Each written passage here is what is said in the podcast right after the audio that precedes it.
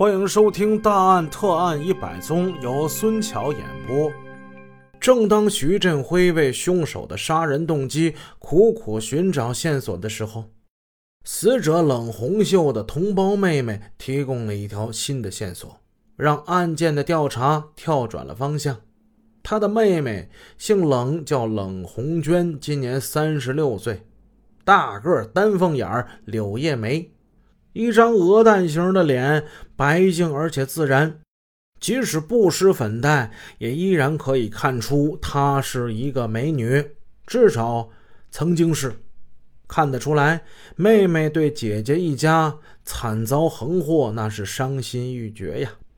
她期盼徐振辉他们早日破案，抓住那个千刀万剐的杀人凶手，为他姐姐报仇雪恨。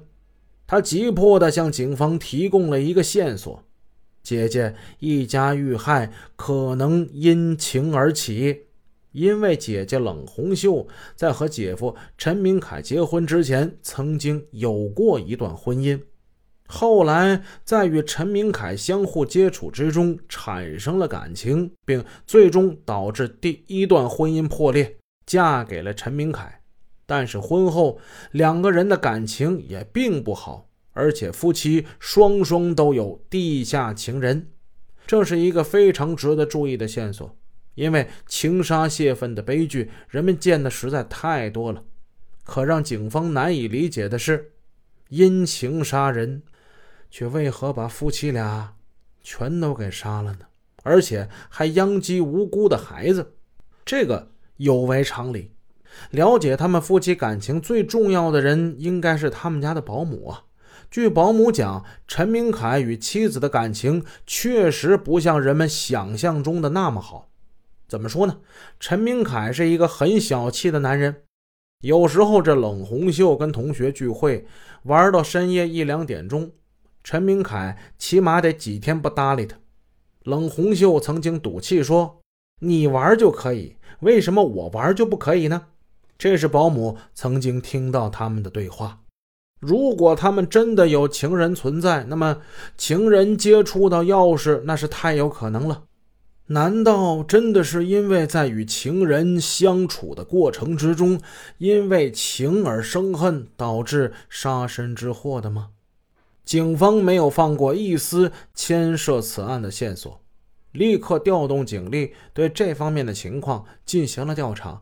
但是调查的结果却很让警方失望，因为那都是一些地下关系，有的甚至是捕风捉影的事情。警方分析，如果彼此之间没有什么深仇大恨，谁也不会铤而走险行凶杀人。而且那些所谓的关系人也因没有作案时间而逐一的被排除掉了。会不会是因为经济上的矛盾与人结怨，最终导致惨剧的发生呢？警方在死者家里发现一个用来记账的账本，发现女人冷红秀是一个心思极其细腻的女人，无论是公司还是家庭的大小开支，她都会在账本上记载的是一清二楚。即便是买一袋奶粉、一斤芝麻这样的小事，都会记账，毫不遗漏。据此，警方能够从账本上反映出来的与陈明凯夫妻有经济交往的、有经济矛盾的、有经济纠葛的、有借贷关系的，一一把他们都查出来，一共是十来个人，并不算多呀。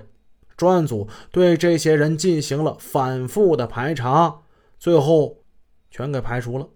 就在警方对诸多线索一一排除以后，一枚不同寻常的脚印引起了警方的注意。那枚脚印出现在六楼。反复勘察现场的物证专家到六楼一间长期无人居住而落满灰尘的房间里，发现了一枚清晰的穿着袜子的脚印。根据脚印的长度和宽度。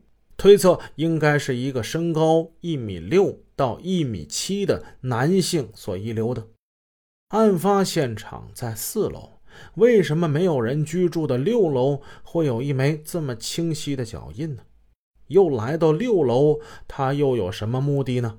警方百思不得其解。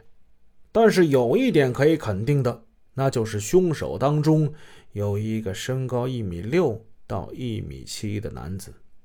这个人对案发现场非常的熟悉，应该是陈家的熟人，身高一米六到一米七，与陈家有矛盾纠葛。嗯，瞬时间，一个在徐振辉的脑海里出现了好多次的人渐渐浮现了出来。这个人就是冷红秀的妹夫刘涛，因为他和冷红梅之间有经济关系，而且应该说还有很深的矛盾。不用说，他对案发现场是了如指掌的，烂熟于心的。而且他是冷红秀工地上的主管，说是主管，其实工地上的大小事都是由他干，每个月几乎没有休息的时间。